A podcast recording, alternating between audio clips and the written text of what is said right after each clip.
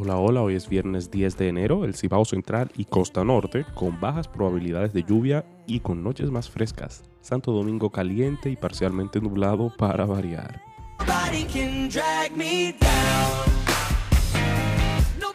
Hay un tema pendiente que sigue amenazando la relativa paz entre Irán y parte del resto del mundo.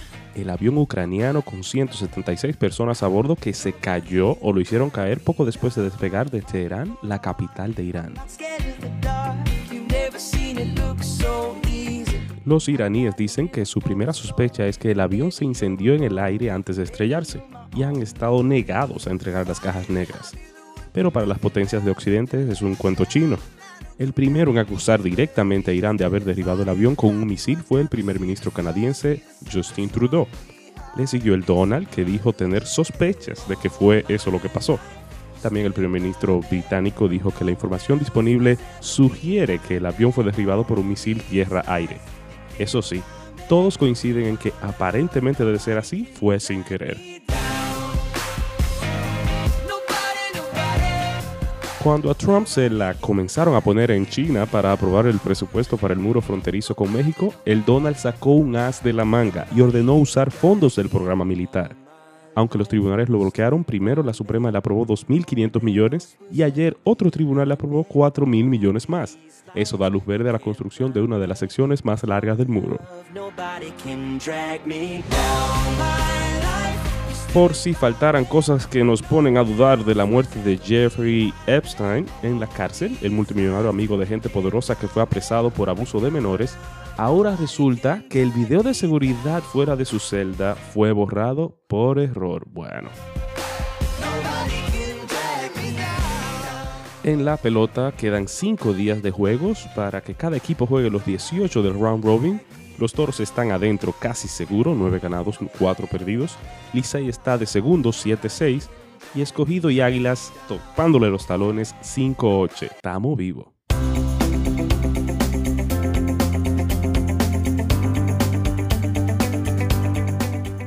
Lo que hace la vergüenza. En un momento preñado de tristeza y esperanza, dignidad y depravación, sufrimiento y gloria, una madre bajo duelo se paró frente a los dolientes que se habían reunido para honrar la vida de un hombre y pronunció las siguientes palabras. La vergüenza mató a mi hijo. La vergüenza lo mantuvo tranquilo, viviendo con secretos sombríos y con terribles remordimientos, rodeado de amigos, pero aún así muy solo. Después de repasar los rostros de los que estaban reunidos y al reconocer silenciosamente a los que ella sabía que también habían luchado con la adicción, les amonestó.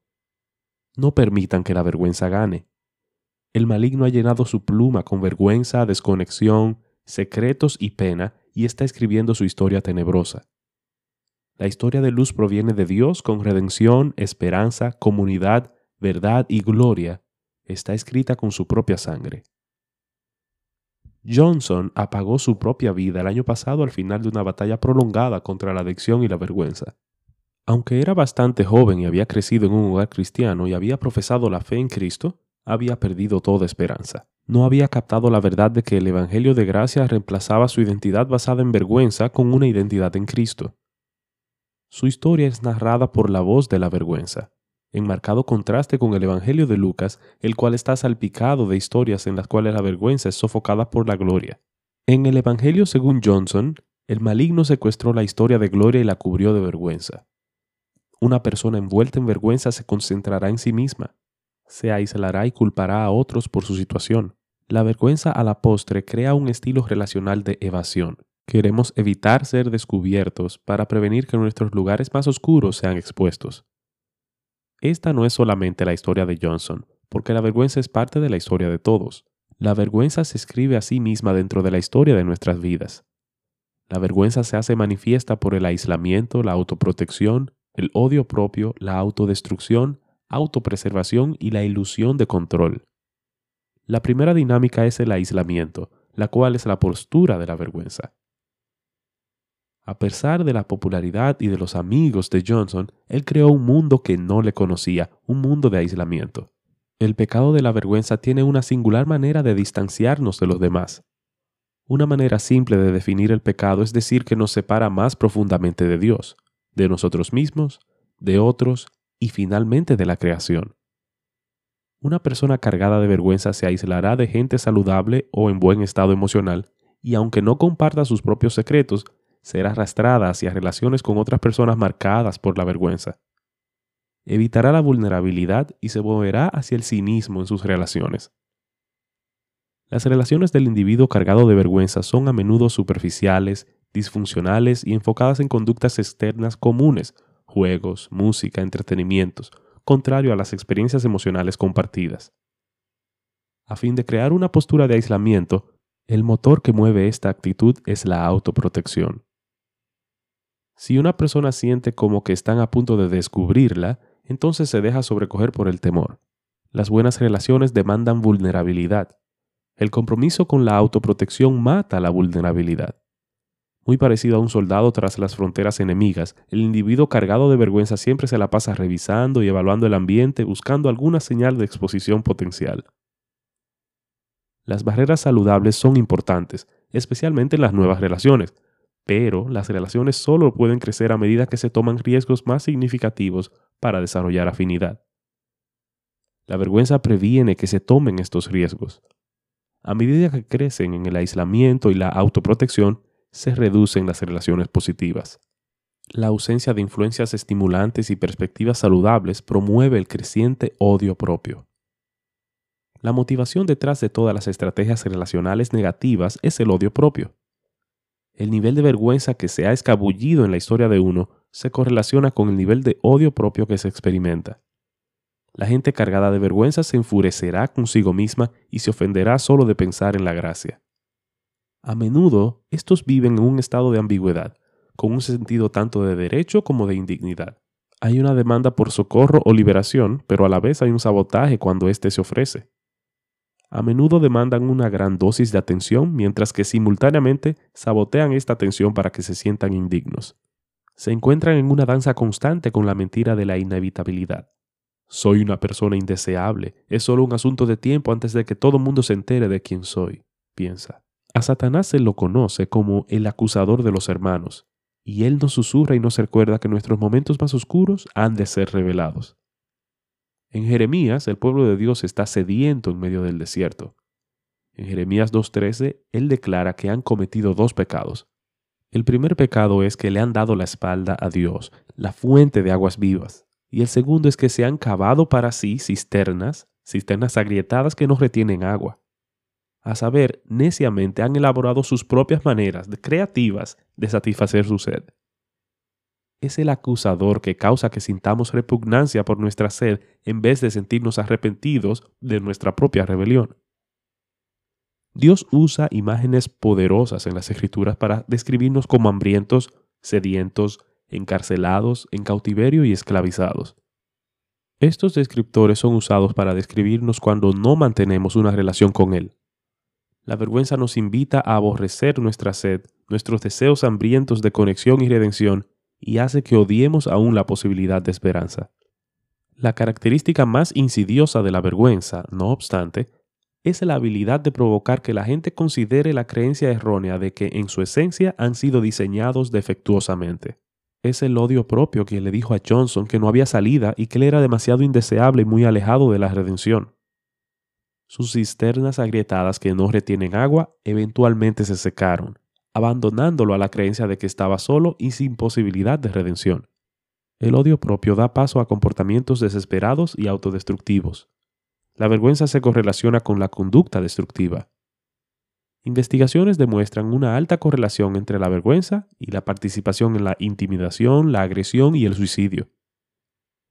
Para Johnson, la conducta destructiva era adicción. En otros pudiera ser actividades que anestesian el alma. La vergüenza opera como un filtro y amplificador.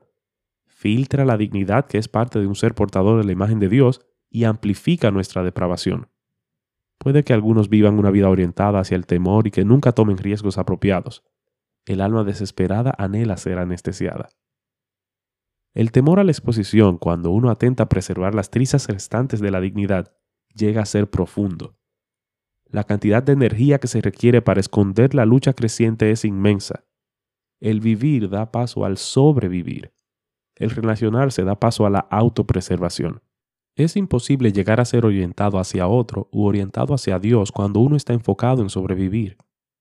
En este estado de sobrevivencia mayor, la ansiedad aumenta, hay una probabilidad creciente de depresión y comenzamos a mantener y proteger secretos sombríos de lo que pensamos que somos, de lo que hemos hecho y en algunos casos de lo que nos han hecho.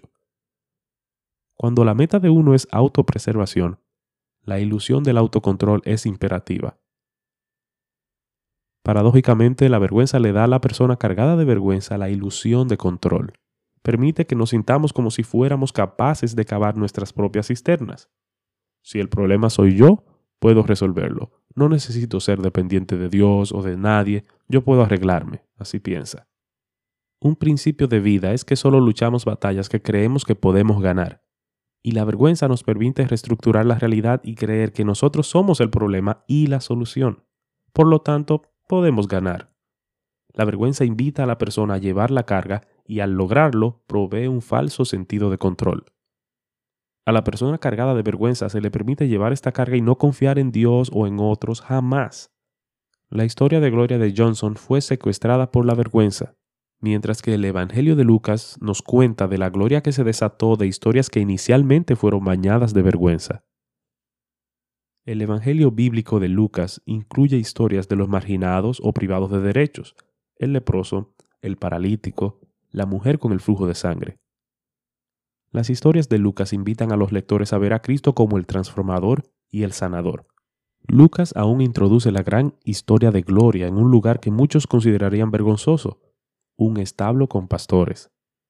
La gran historia de gloria de Dios es un torrencial de historias como las del menesteroso, el enfermo, el abandonado y el despreciado, pero su presencia convierte lo vil en lo exaltado. Como creyentes, nuestras historias serán tejidas y culminarán en gloria. Johnson cegó su propia vida, creyendo que al hacerlo significaría que su historia llegaría a su final. Aún así, el Señor sigue usando su historia para consolar, instruir y motivar a otros. Su familia sigue usando su dolor para educar y consolar a otros que se sienten como si estuvieran perdiendo esperanza. Es tanto aleccionador como tonificante el darnos cuenta de que la voz de Satanás conducirá a la vergüenza, pero que la voz de Dios conducirá a la gloria. Así como la vergüenza puede conducir a la autodestrucción, el vivir en gloria conducirá a la transformación.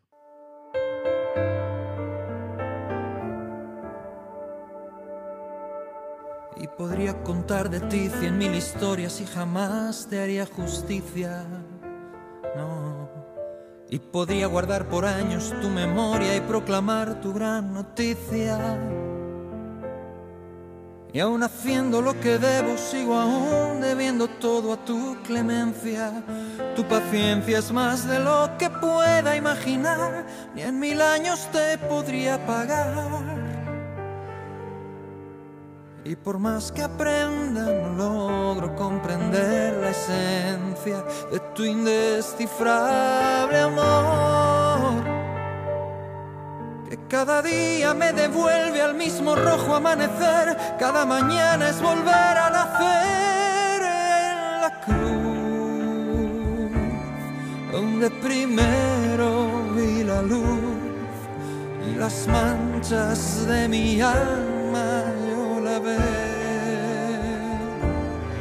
la realeza que se obstina, tu cabeza que se inclina, mi pobreza que termina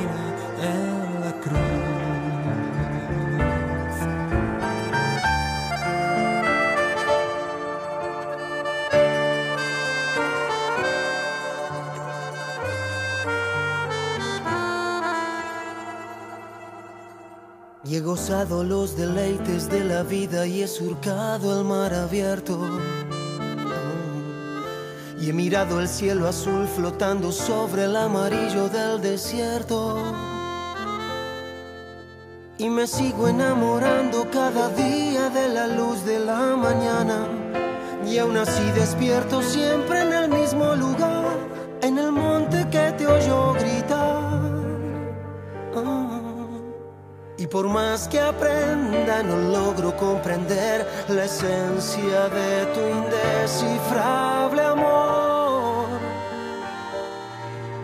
Que cada día me devuelve el mismo rojo amanecer, cada mañana el volver a nacer en la cruz, donde primero vi la luz y las manchas de mi alma yo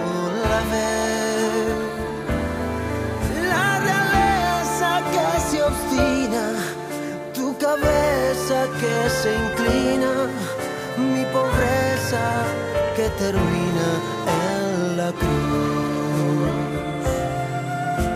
Y habrá una réplica para la Sixtina y pintará otro Velázquez las meninas y volverán las oscuras golondrinas pero nada igual a lo que un día se logró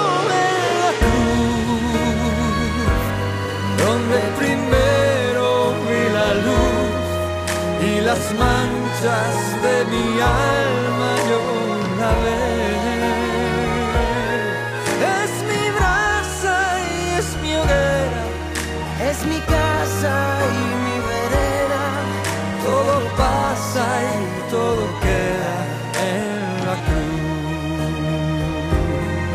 la realeza que se obstina, tu cabeza que se inclina, pobreza que termina en la cruz.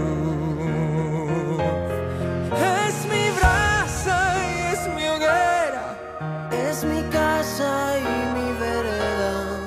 Todo pasa y todo queda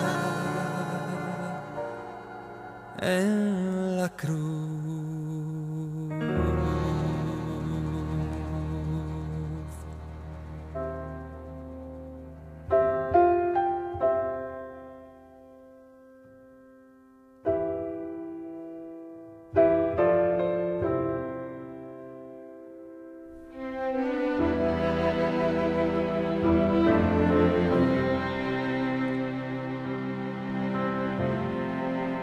Dios de amor, humildemente te imploramos con tesón.